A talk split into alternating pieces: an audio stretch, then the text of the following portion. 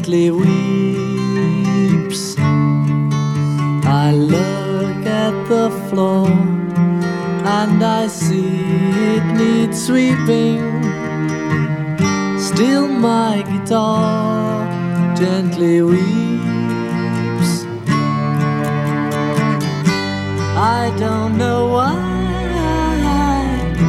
nobody told you how to unfold your love. I don't know how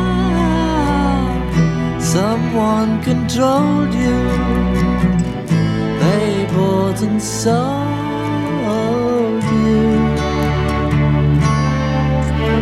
I look at the world and I turning. Último bloque, qué bueno que es esto, Ana María, ¿no? Sí, canto recuerdos, sí. Cuánto. ¿Tiene discos de los Beatles en su casa? Yo no, pero estaba recordando justamente ahora en la pausa que mi hermano, que era un fanático de los Beatles, tenía todos, todos los long play. Entonces, este, recuerdo, porque yo- él me llevaba varios años, a mí me llevaba ocho años, y yo siendo pequeña todo el día escuchando los Beatles todo el día, ¿no? Y realmente, este, había unos dibujitos también en aquella época Sí. de, de- de Sí. los Beatles. Usted Sí. sabe que recién cuando pusimos Hey You, yo tengo el simple, yo tenía mi- mis primeras apariciones en el 69, por ejemplo, la vi parada Claro, ahí, eh, claro. Socorro, los clásicos, los venían en disco simple que usted Claro. seguramente habrá visto o, o- o habrá tenido en sus manos. Sí, sí, sí, sí, sí, sí. No sé qué se hizo esa colección, él se la llevó, no sé, pero realmente tenía, era todos, todos, sí, sí, era, era muy habitual en ese momento, ¿no? Eh, hablando María- de vinilo, hablando de vinilo. es cierto. Ana María, ¿cómo vislumbra, digamos, lo que falta de la pandemia y para llegar a fin de año? Porque es muy difícil transitar, digamos, en un año donde eh, estamos casi en la mitad, transitando el 2020, sabiendo que ya eh, no habrá chances de nada o, o como que está perdido el año, más allá que algunas cosas que se puedan hacer. Desde el punto de vista psicológico, ¿cómo se maneja y cómo se proyecta con vistas al año que viene? Eh, como varias cosas se me ocurre. Eh, Cuando cuando empecé, cuando tuve, yo estoy dando clases ahora, ¿no? Sí. Y le decía a los estudiantes cuando empecé por primera vez a entrar a un aula virtual, que es toda una experiencia, ¿no? Cuando yo estoy a punto de jubilarme, o sea, no tener ese contacto con el estudiante, que es lo, lo, lo, lo- donde se construye el, el acto pedagógico, ¿no? Esa triada entre estudiante, docente y contenido. Este, era la primera vez en 32 años que no entraba a un aula, ¿no? Y que en los últimos 30 ha entrado la misma, o sea, que, que es raro. Pero lo que digo es que les decía, en relación a esto que me pregunta, que cuando vivimos otra etapa traumática, cuando yo hablo de etapa traumática hablo de la dictadura, hubo un concepto de una psicoanalista que, que lo entendimos mucho después que se llama mundos superpuestos, ¿no? Cuando el contexto se hace texto, ¿no? Y, y, todos estamos atravesando lo mismo y que generalmente no se significa en el momento que uno lo atraviese. Seguramente lo que pasamos este año lo vamos a saber, como dicen los franceses, en après-coup, después, ¿sí? Eh, entonces es muy difícil proyectar, por, por esto que le decía, no hay certeza. Lo único, lo creo que es lo importante para transmitir que esto va a pasar. El tema es que a nivel eh, social, económico, estamos viendo que también la situación está muy difícil, que mucha clase media va a caer, que hay gente que está perdiendo los empleos, que vamos a salir todos, eso también es una certeza, todos más empobrecidos de esta situación, eh, pero que bueno, que, ya hemos salido de muchas, 2001, bueno, y que tantas otras, pero bueno, el, el panorama no es fácil, eh, el aislamiento va a continuar, las medidas de aislamiento también. Lo importante es, eh, me parece, lo único de lo que nos podemos agarrar es que esto va a pasar y que vamos a poder volver de a poco a una normalidad o pseudo normalidad, ¿no? Estaba pensando, eh, usted estudió en pleno gobierno de facto y se recibió en plena guerra de Malvinas o por ahí. Eh, ¿Cuál es el lo peor que recuerda lamentablemente de, su carrera eh, estudiando en, la facultad y por supuesto recibiéndose de, psicóloga? ¿Qué era lo mayor miedo que tenía y, lo, y algún recuerdo que se haya cruzado por ahí? Eh, bueno, esto que le decía de, los mundos superpuestos en el momento no nos dábamos cuenta, o sí, pero no. Era, eh, o sea, de los desaparecidos, mientras estaban llevándose a los compañeros, no sabíamos el destino, ¿correcto? Lo supimos después. Lo que recuerdo es un día de invierno muy frío. Eh, yo tenía una, una amiga, tengo una amiga muy querida, eh, con la cual íbamos a la facultad y ese día ella me pasó a buscar por casa y decidimos quedarnos. Eh, esa amiga es la, madrina de mi hijo, ¿no? Ese día nos quedamos en casa y ese día hubo la mayor racia eh, que de, de, la dictadura. Nosotros, la facultad nuestra, Humanidades, estaba en Maipú Marconi, donde está el colegio medio, él funcionaba Ciencias Económicas y Humanidades y vinieron este, los militares, el ejército y sacó a todos, todos del edificio, los hizo poner boca abajo y ese día con una lista en la mano se llevaron a muchos compañeros. O sea, lo más terrible que recuerdo es eso, cuando volvíamos a clase y faltaba uno y otro y, nadie tenía mucha información, eso fue terrible. Eh, y después cuando la SNU copó la, la facultad, donde tenían las armas eh, en la mesa cuando entrábamos, nos palpaban de armas, no, no, fue, fue difícil, fue muy difícil.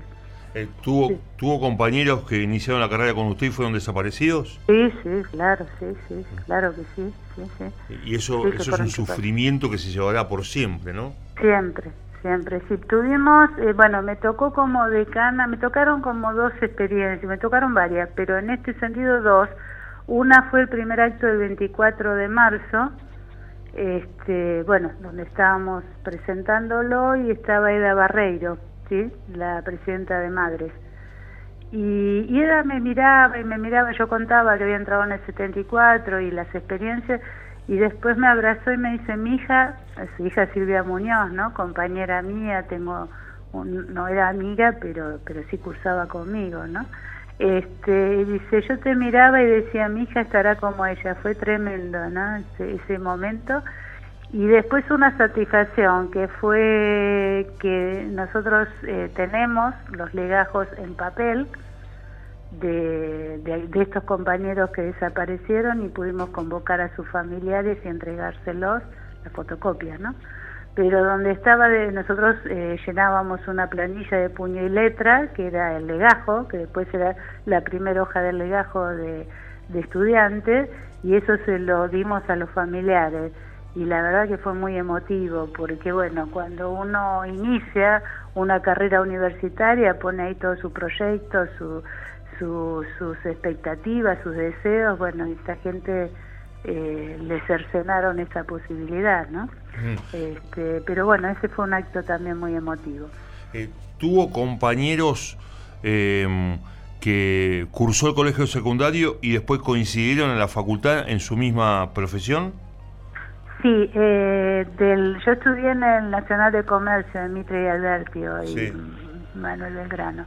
Eh, fuimos eh, tres compañeras, ¿sí? De tres cursos distintos, que empezamos el primer día y terminamos eh, en la misma la última mesa de examen.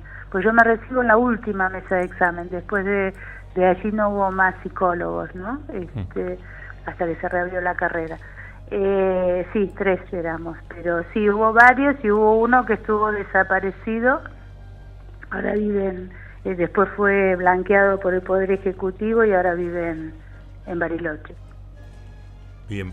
Eh, Ana María, ¿cuándo se dio cuenta, en qué momento de su vida, calculo que en el colegio secundario, eh, cuándo usted eh, se dio, digamos, por haber encontrado el camino en cuanto al, al, futuro? ¿Cuándo se dio cuenta que iba a estudiar psicología y que ese iba a ser su profesión para toda la vida? En realidad no, no sé si fue una, una vocación tan, tan, este, vívida, digamos, ¿no? En ese momento estaba entre Derecho y Psicología. Eh, y me decidí por Psicología. Y, y la verdad que yo dicto e investigo sobre deontología, que son los deberes del psicólogo, o sea que algún atravesamiento del derecho tiene, o sea que eh, en definitiva con el transitar hice como una síntesis. De todas maneras, trabajé 25 años en clínica psicológica y me apasionaba, pero cuando me dediqué a, a lo institucional ya no podía, estaba dirigiendo otra institución antes del decanato de discapacidad mental, o sea, me dediqué más a cuestiones de conducción, ¿no? Porque además la psicología tiene mucho que ver con el periodismo y aquí entramos un tema que usted conoce muy bien, con el deporte. Este, ¿Pensó alguna vez en ser, eh, por ejemplo, el otro día charlábamos con Silvina Posada, que es psicóloga deportiva, fue campeona del mundo de patín y también decía cómo tenía que preparar a los chicos para este momento tan difícil. ¿Se le ocurrió en algún momento decir voy a ser psicóloga en la parte deportiva? No, la verdad que no. Sí lo alenté como área de vacancia, que era en los años 90 y, hicimos o me tocó organizar eh, varios seminarios y, este, actividades y, bueno, y estos colegas han sido todos alumnos míos, ¿no? Eh, así que con mucha satisfacción veo el desarrollo que ha tenido Mar del Plata. Pero no, no, personalmente nunca nunca me incliné, ¿no? ¿Qué sensación le causa cuando alguno de sus alumnos se recibe de psicólogo y le va muy bien y es reconocido y usted lo ve por la calle o ve que le va bien en su trabajo, es ese fue alumno mío. Ah, una amplia satisfacción, sí, sí, sí. Sí, sí, incluso, bueno, nosotros tenemos eh, colegas que se han ido al exterior y les va muy bien, investigadores de, muy reconocidos, profesionales, sí, sí, la verdad que es una gran satisfacción, ¿no? Eh, la verdad que prácticamente del año 88 hasta ahora, eh, desde el 90 diría que es cuando estoy en una cátedra donde pasan todos, este, digo, me tuvieron o me padecieron todos los psicólogos mm. desde entonces. Además, además usted como, como decana de psicología tiene buen ojo. Cuando los chicos están cursando, usted sabe quién va a llegar y quién no. ¿Es así? No sé si, si puedo decir eso, que sería muy arrogante de mi parte. Lo que sí que hay estudiantes que destacan. Eh, y sí, y, eso se nota en lo argumentativo, en la pasión, porque la psicología es, este, es una profesión de servicio.